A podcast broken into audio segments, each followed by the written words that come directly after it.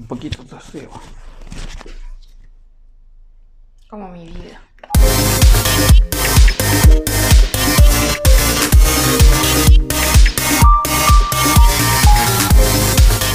Hola, ¿qué tal? Bienvenidos a un nuevo capítulo de Un poco dispersos. Yo soy José. Y yo soy Carla. Y primero que nada queremos darle las gracias a nuestros amigos que siempre nos apoyan en este maravilloso proyecto. Eh, los amigos de Tequelichos, que tienen unos pequeños Divinos. maravillosos, los mejores pequeños de Buenos Aires, de Argentina. Eh, a nuestros amigos de Deco que hacen cosas maravillosas. Divinas como estas. Y a nuestros amigos de Eco Beauty que bueno, hacen lo que pueden con estos pelos. Estos pelos. Ay, los que son divinos. los, míos, lo- lo- míos- los míos son, bi- son bipolares. En Instagram los puedes seguir como arroba tequelichos, arroba yicadeco y arroba ecobeauty ok. Bueno, empezamos después de estar una semana ausentes. Sí, porque es que no adivinen. Es, que la hierba mala nunca muere, Maritza. De verdad, de verdad. Round 1. Exacto. COVID. Así, tan, tan, tan. COVID Carla, vencedora Carla. Round 2. Dos. COVID Carla, vencedora Carla. Aquí Marido. todo, mi amor. Más dura que Rocky. Rocky uno, Rocky dos. Digo, está, está- está más dura que, que Maradona. bueno, Y bueno, sí, ya estoy recuperada con todas las pilas para volver. Eh, quiero que sepan que cuídense igual del COVID porque igual te ataca dos y tres veces. dos veces, Dos veces. en menos de un año. En menos de una. Igual es como común porque se suponen que hay varias cepas. Bueno, Lo que sí tengo que decir por mi experiencia personal es que esta segunda vez fue mucho más leve que la primera. Eh, pero bueno, hay una situación de que es el, el- el verano, me ayuda mucho porque como yo soy asmática, en a mí me dio la primera vez en invierno, en pleno invierno y el frío era horrible y bueno, nada, fue una situación bastante difícil. Pero esta vez estuve con, ahora vengo con todas Digna. las pilas puestas, mi amor. digna. Sin, sin olfato, sin gusto, pero digna. No, El gusto, eso ya sabemos, ya sabemos que tú no lo tienes. Por No, todos los hombres que han desfilado por ahí, sabemos que ese gusto se Ese perdió. que el coronavirus no me lo puede quitar, yo lo perdí porque yo el coronavirus no me lo puede quitar Yo porque yo lo perdí. nunca lo tuviste. Exacto. El gusto nunca lo tuviste. Exacto. Bueno, cuéntame qué me traes de noticias porque yo estuve medio Mira. aislada de las noticias. Tengo, Venezuela. tengo varias buenas, pero Vamos a empezar con Venezuela. ¿Sí? Venezuela siempre con todos sus problemas políticos. Mm. Venezuela no puede venir nada bueno, cuenta. X. Este, de verdad, política de Venezuela ya es como que más de lo mismo. Sí, claro, es De como que un, paya- un payaserismo raro. Pero em, trascendió los límites limítrofes de la limitad De la limitancia. de la limitancia eh, geográfica em, el femicidio. Ya hubo, hay un caso, bueno, no, o sea, se dio un caso muy particular y hizo, eso hizo que, que se encendieran las alertas y ah, se generara cierto revuelo, porque en menos de 48 horas, 48, sí, 48, este, um, ocurrieron tres femicidios Ok. en el mismo departamento, estado, provincia, como lo llamen en su país. Ok.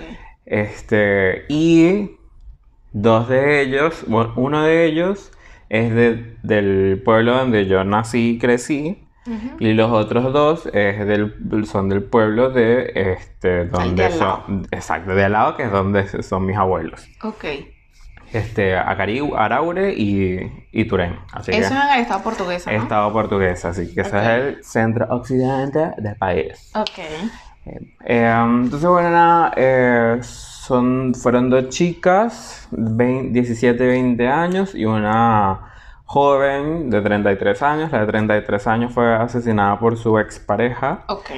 este, que bueno, fue a, fue a reconciliarse y tal, qué sé yo. Bueno, el carajo fue a reconciliarse, tal, qué sé yo. Este, tu- discutieron una vez más. Y en esa el bicho sacó una pistola y le dio un tiro entre el, aquí. ¿Qué? Uy, Dios mío. Sí, entonces el- ante tal suceso, este, él se suicidó. El tipo. El tipo se suicidó. Fue como que, Ok.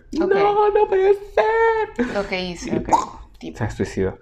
Y el otro, este, ¿Los son otros los, dos? los otros dos, sí ocurrieron en circunstancias similares. eh, consiguieron los, los cadáveres de las chicas En terrenos baldíos. o sea eh, que puede ser el mismo asesino. puede ser la misma persona. Ok. En terrenos baldíos y tenían signos de abuso sexual, las chicas. Entonces, nada, como que esto encendió las alertas así. Porque en Venezuela como que no se escucha tanto este tema Eso te del iba a decir, que, que el tema del femicidio esto. en Venezuela existe como todo. Claro. Pero bueno, no es una tasa tan alta como vemos en otros países de Latinoamérica, sobre todo Sudamérica, que hay países que cada 36 Sí. horas muere una chica, por ejemplo, y es como que... ah. Pero lo que pasa es que las estadísticas en general de Venezuela opacan las estadísticas del femicidio. Claro. Porque hubo una época, recuerdo, que eran, o sea, la cantidad de muertes al año era una cosa bárbara. Ah, sí. Sí, Yo saqué no. la cuenta, saqué la cuenta, muertes violentas. No, no Claro, que muerte claro. de que "Ay, se murió por viejo. Claro. No, muertes violentas. Este, saqué la cuenta y eran que sí, una muerte violenta cada 20 minutos. Claro. El sea, tema que está dudo. también en que en Venezuela hay un índice muy alto de inseguridad. ¿Ok? Entonces eso te lleva a que los, los índices de muertes violentas aumenten, Aumenten muchísimo. muchísimo. Pero el femicidio, o sea, estamos hablando, el, el femicidio obviamente es la muerte de una mujer, pero no, no necesariamente tiene que ser porque la roben, o sea, es porque la violan, porque es mujer. Por exacto, por, Ok, ahí es porque está la diferencia. Por porque ejemplo, esto de que la pareja la mató. ¿Sabes que muchas veces se decía en Venezuela, no sé si aquí, aquí no se dice, crimen pasional? No Claro, es un crimen exacto. pasional. Es un crimen pasional. No, en realidad eso es femicidio. Eso es femicidio. Pero sin embargo, esos crímenes pasionales que uno conoce allá en Venezuela no son tan vistos como acá. Claro, no tienen tanto alcance. Claro, eh, es, alarmante porque a nosotros, nosotros las tenemos todas. Ahora femicidio, mi Sí, amor. o sea. Tú te podrás imaginar. Pero bueno. Pero bueno, ojalá em, descubran al asesino. Yo creo que hay una, hay una, hay una, un punto a favor, digamos, que cuando los, las ciudades son chicas o los pueblos son pequeños, Infierno grande. siempre se sabe. Como dice el dicho, pueblo chico, infierno, Infierno grande. grande, siempre se sabe. O sea, eso allá y, y más allá. O sea, eso es así. Eso dentro de poquito. Mira, cuando el, el gobierno ni siquiera levantaba el teléfono a la policía, ya todos los vecinos lo Ajá. saben. Porque es así. Sí, sí. Es así. Que el chisme corra.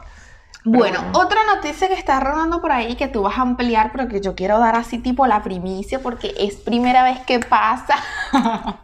Como que si nosotros no venimos de la corrupción. es el tema del vacunatorio VIP.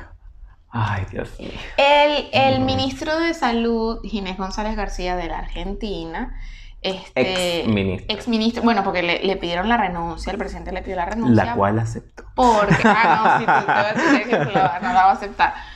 Porque, Bueno, bueno, pero estoy haciendo descubrió- alusión No, no, no, a, bueno. entiendo. El, eh, se descubrió que había en el Ministerio de Salud un vacunatorio para personas adeptas y allegadas al gobierno, Enchufados. gobierno y amigos, lo que nosotros conocemos como enchufados. Enchufados. Esa noticia, antes de que tú me la amplíes, porque yo sé que tú te sabes todo así porque tú eres amigo de Ginés, este, Claro, ya me cuenta. que la noticia, a con- en que me la amplíes, yo quiero decir que acá la noticia se habló de eso toda la semana.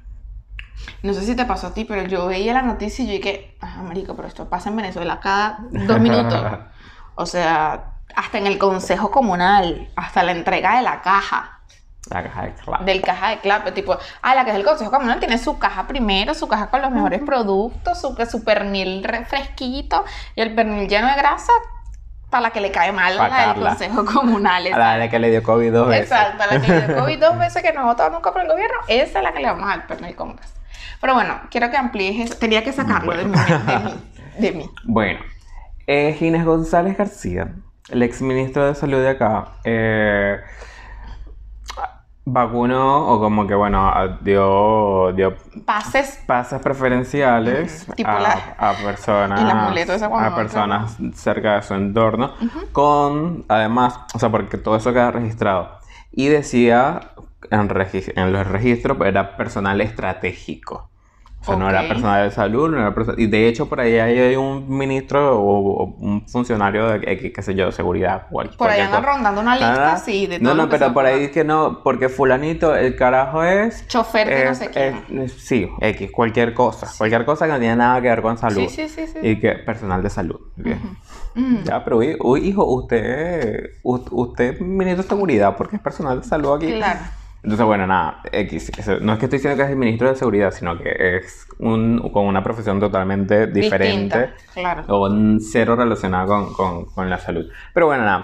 Este, sucede que este, los amigos y todo esto eh, se vacunaron. Fueron un montón de, de, de vacunas, 3.000, una cosa así, 3.000 3.000 eh, ah, vacunas. Ah, no sabía. No, pero ya vas, que hay más. Siéntate, amor. Este, siéntate que chapa. No, entonces, este, sucede eso, no solo... Ah, porque todo esto pasa porque llaman a X, a Fulento Prenseos y dicen que se iba a vacunar en no sé dónde. Y le dicen, no, marico, pero llégate acá al Ministerio de Salud que este, vamos a, a, vacunar aquí. Entonces, dale, eso era, marico, usted, llégate. Llégate, Carla. Este, y así pasó. Igual también hay un sanatorio, este, que no recuerdo ahora el nombre, discúlpenme. Este, donde también ocurrió eso. Ah, donde se vacunó el, el de los camioneros. Donde vacunaron el a gente. sindicato de los camioneros. No, pero Moyano no se vacunó ahí. Moyano se vacunó por otra parte. Ah. Este, pero bueno, ahí, no sé. con sus contactos. Eh, pero bueno, este, se vacunó gente eh, que tampoco tenía nada que ver, eh, que se saltó, se saltó su lugar en la fila. Claro. Este, y el, director del hospital fue como que, mira, de verdad, saltó todas las fichas del vacunatorio VIP y el director del hospital fue como que, mira, ya va, momento, esto está pasando, esto está, está, está, aquí está lista, aquí está todo, aquí, aquí les di un pendrive, aquí está todo. Así, así, tal cual. Aquí está todo. Claro. Este, Ahora, disculpa que te interrumpa. No, sigue. Bueno, entonces, entonces, además, entonces, además, con todo este revuelo del vacunatorio de y tal, el gobierno dice, bueno, vamos a, esclarecer todo esto. Ginés renuncia. ¿Cómo es que Bisotti, Bisotti, agarre. Bisotti, coronavirus. y me vuelve. no, no. No va a volver. Este, entonces, la, la gente que está. O sea, llegan estos jueces, se abre una causa, están los jueces que están con todo el tema del vacunatorio. Les llega una notificación a los jueces por parte del ANSES que dice: Marico. Se tiene que ser jubilado. Se tiene que jubilar Marica, qué loco. O sea, o se jubila o vemos qué hace. O te pasa con manismo. Exacto. No te Jubílate o te jubilamos. Claro. Este.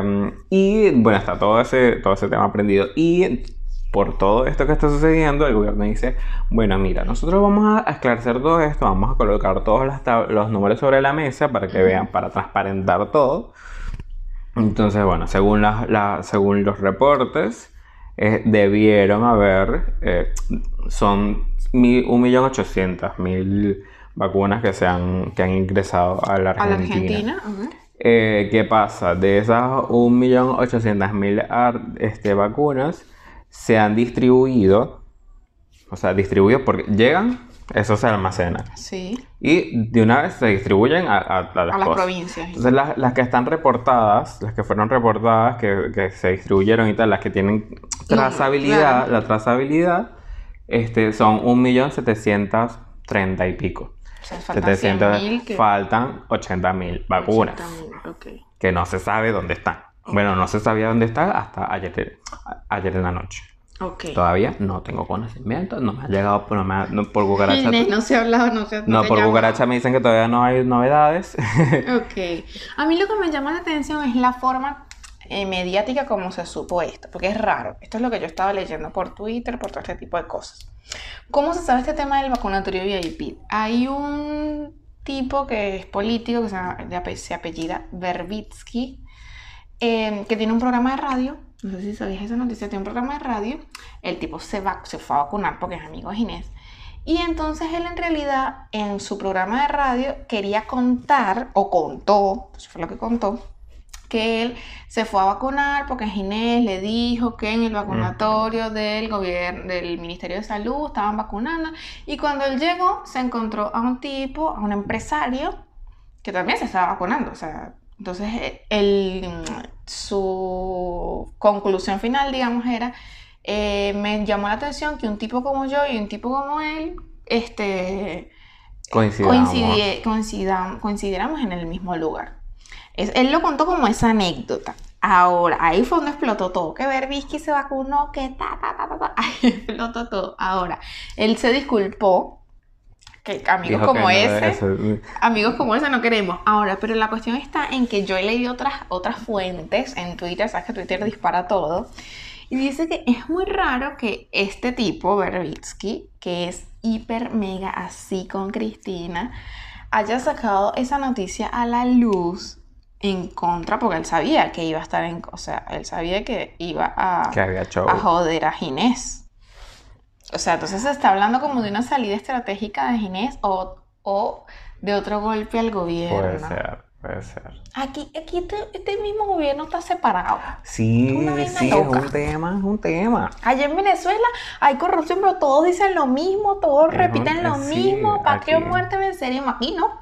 Aquí es que no, porque no sé quién, y después salen abrazados. Sí, es un, es un- es un tema. Y no, y además, este, porque las redes sociales, en- entre el cielo, la tierra, las, Y redes, la re- las redes sociales muestran todo.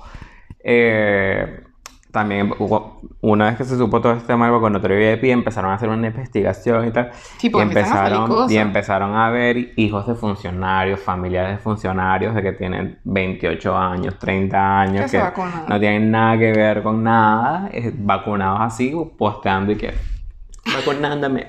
Uh. Entonces, Ay, no te sí, creo. entonces empezaron a darle pa, pa, pa, pa. Y claro, ¿cuál es la táctica de estos tipos de gobiernos para este tipo de escándalos? Desestimar a la oposición. Desestimemos y desviemos el foco de atención. Claro. Entonces acusan a la reta de haber privatizado la vacuna. Porque según, este, según le dice este, la reta como que distribuyó o, autorizó, qué sé yo, eh, la, la distribución a, a- Centros privados. a centros privados de la vacuna. Entonces, bueno, que cómo es posible que no se con la privatización, que lo está eh, dejando de vacunar gente que lo necesita por gente que puede pagar su vacuna. Ajá, pero no Entonces, hay. como- La puede pagar, pero no hay. O sea, pero bueno, bueno, claro, bueno. Sigamos con las noticias. con- sigamos con la vacuna. No, porque, porque, este, porque, porque en Argentina se, como que ya un, ¿qué- ¿cuál es el laboratorio que vas a producir? Eh, Richmond. El laboratorio O Richmond. Richmond.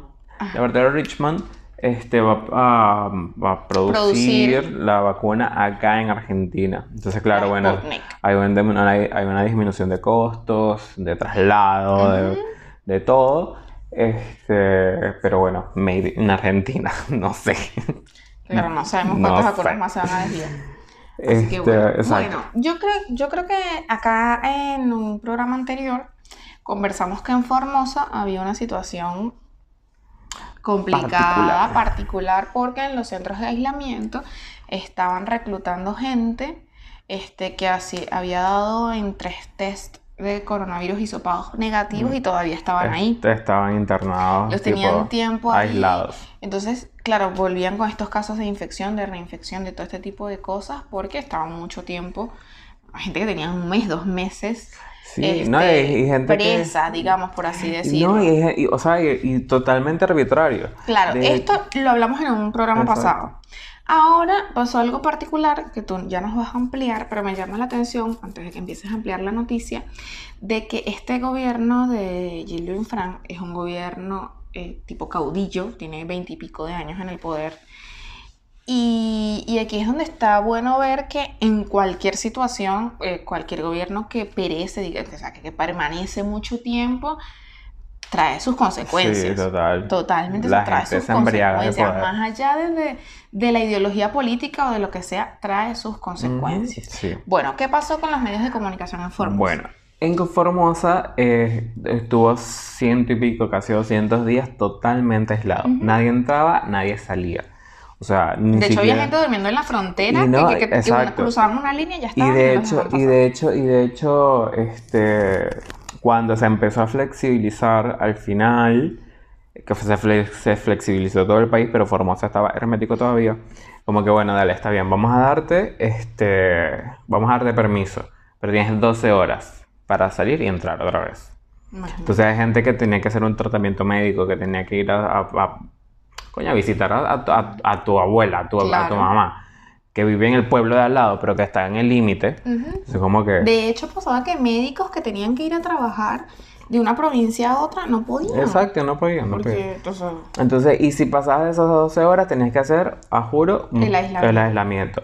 Que no sabes dónde te iban a llevar. Ni cuánto tiempo. Ni cuánto tiempo. Este, y eh, hay un tema también con las comunidades originarias, que son, que son muchas en Formosa, porque es un este, un, pueblo, o sea, una provincia. que tiene mucha, mucha comunidad originaria, este, los, tienen, los tenían así también relegados por también todo el tema este de, las clases a distancia y tal, todo esto, no cuenta, la gente no cuenta con recursos para poder hacer eso, entonces los, chicos, teléfonos que puedas hacer sub, no tienen. Claro. O sea, hay mucha gente que que, que, es care, carece de ese tipo de, de, privilegios. Entonces no... Y es como que... Bueno, si no puede, no puede. Claro, esto se empezó a denunciar. Se empezó a denunciar, entonces eh, habían publicaban en redes sociales eh, videos de, de, los centros de, aislamiento, todo parecían, o sea, parecían presos, parecían presos. este, entonces, bueno, nada, y los medios querían entrar, querían entrar, no entraron. ¿Qué pasa?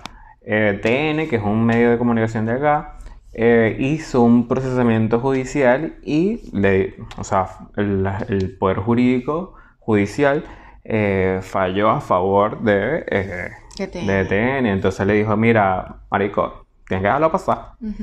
Entonces lo dejaron pasar porque tenían que hacerlo. Este, y al día siguiente, cuando el gobernador, cuando Ifran hace la, el reporte diario, del COVID, eh, dice como que, ay, bueno, sí.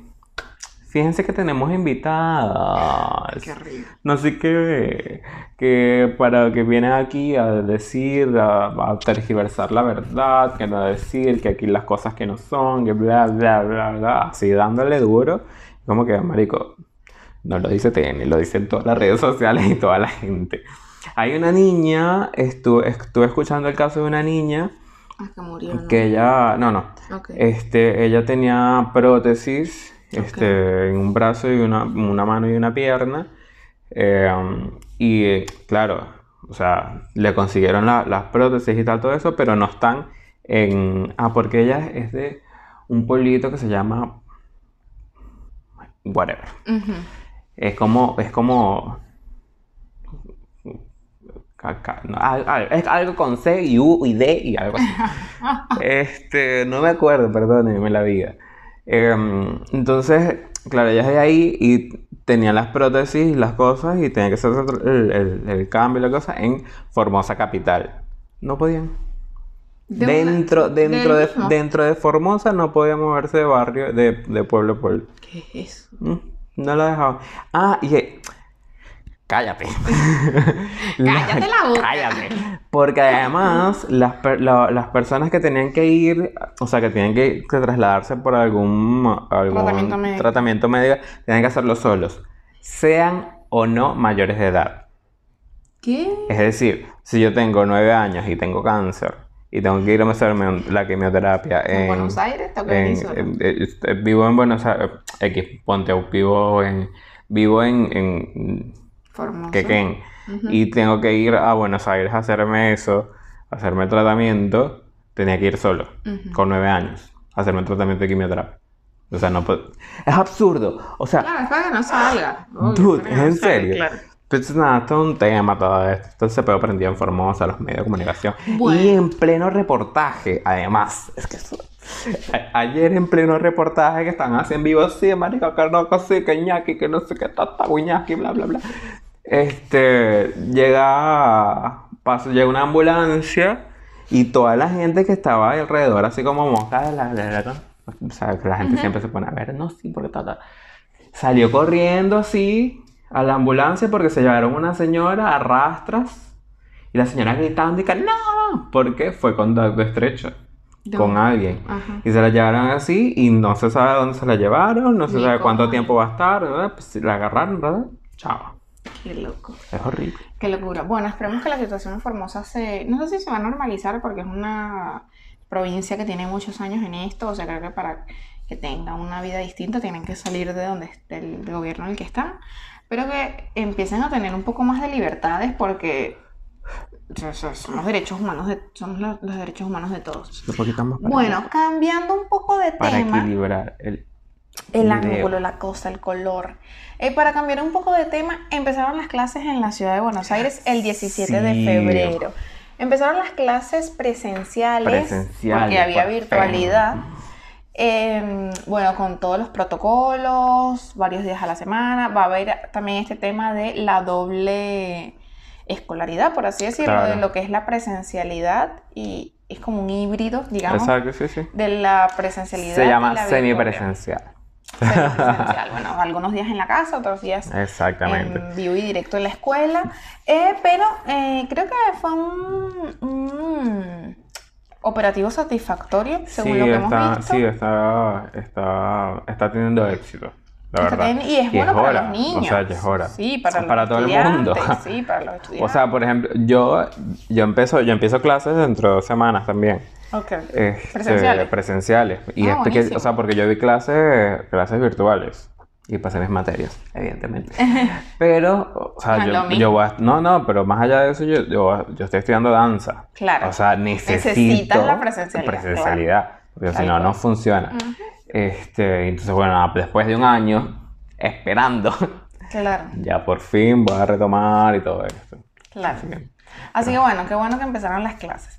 Yéndonos un poco más hacia las noticias de farándula, te tengo un chismón. Resulta que iba el paseador de los perros de Lady Gaga, así por la zona cheta donde vive ella, Ajá. paseando sus perritos, y llegó un ladrón y le dio un tiro y se robó a los dos bulldogs de Lady Gaga.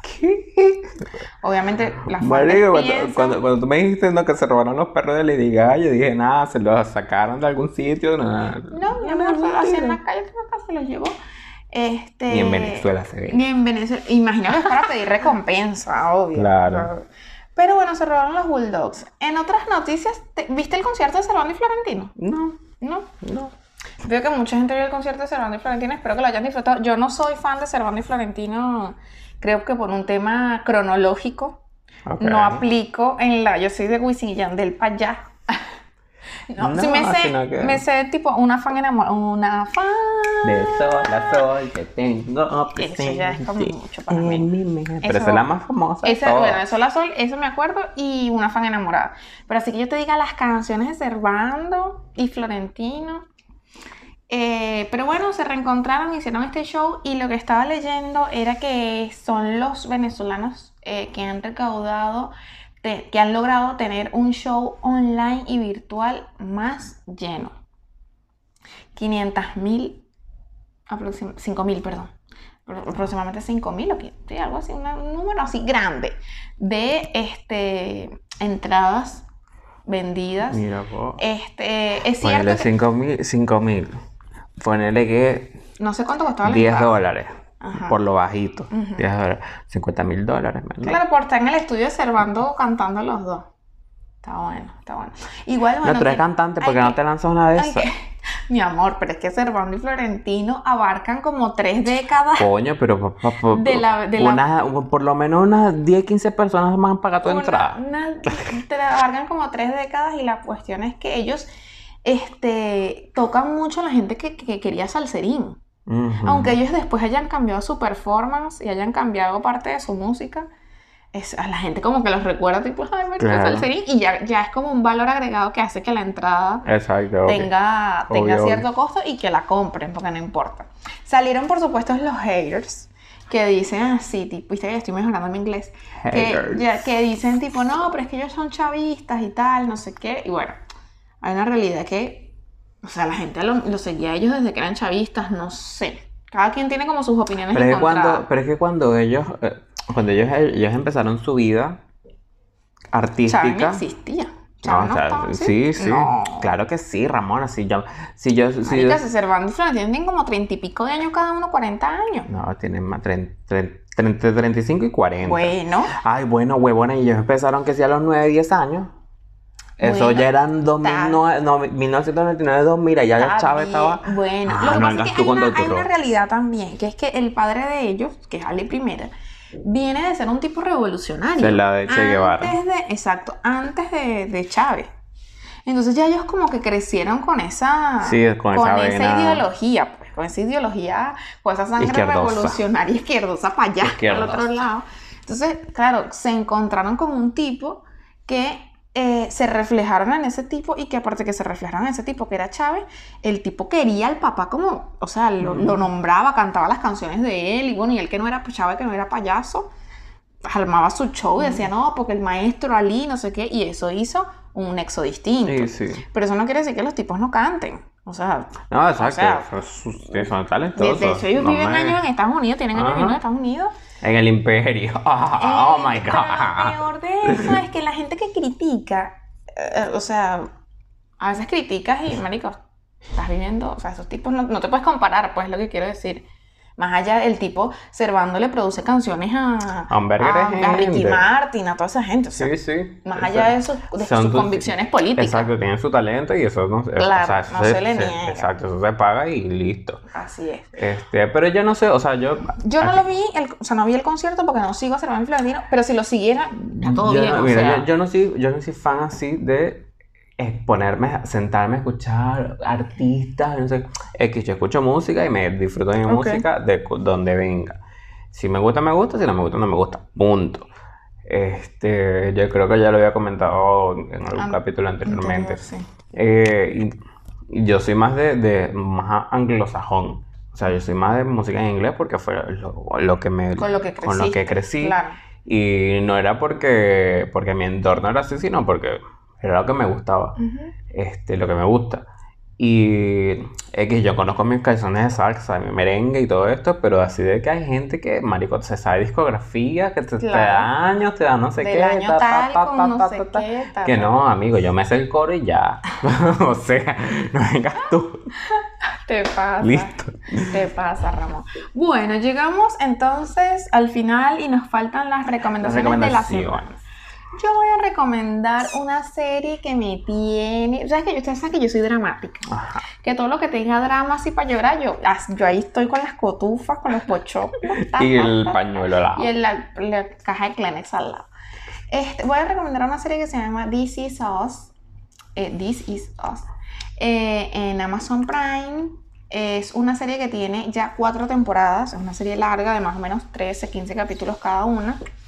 Es una serie que habla de o cuenta la historia de una familia de trillizos. En realidad son unos, unos mellizos y uno que es adoptado para hacer el trío.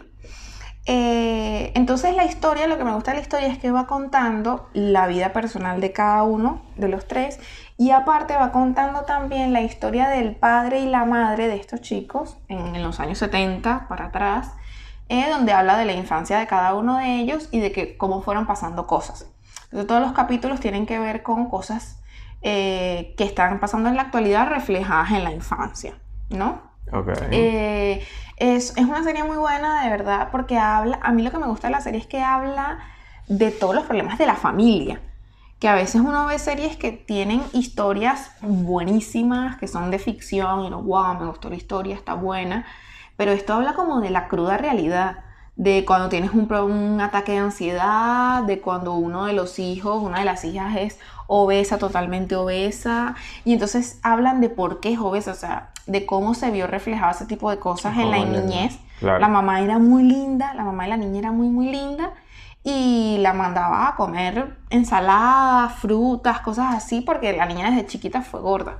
Entonces, la niña como que fue creciendo con eso y ahora pesa 80 kilos de más. Son, cosas que se, que se van viendo eh, y que de verdad uno dice, wow, o sea, hay, hay cosas en la infancia que pegan y que afectan muchísimo.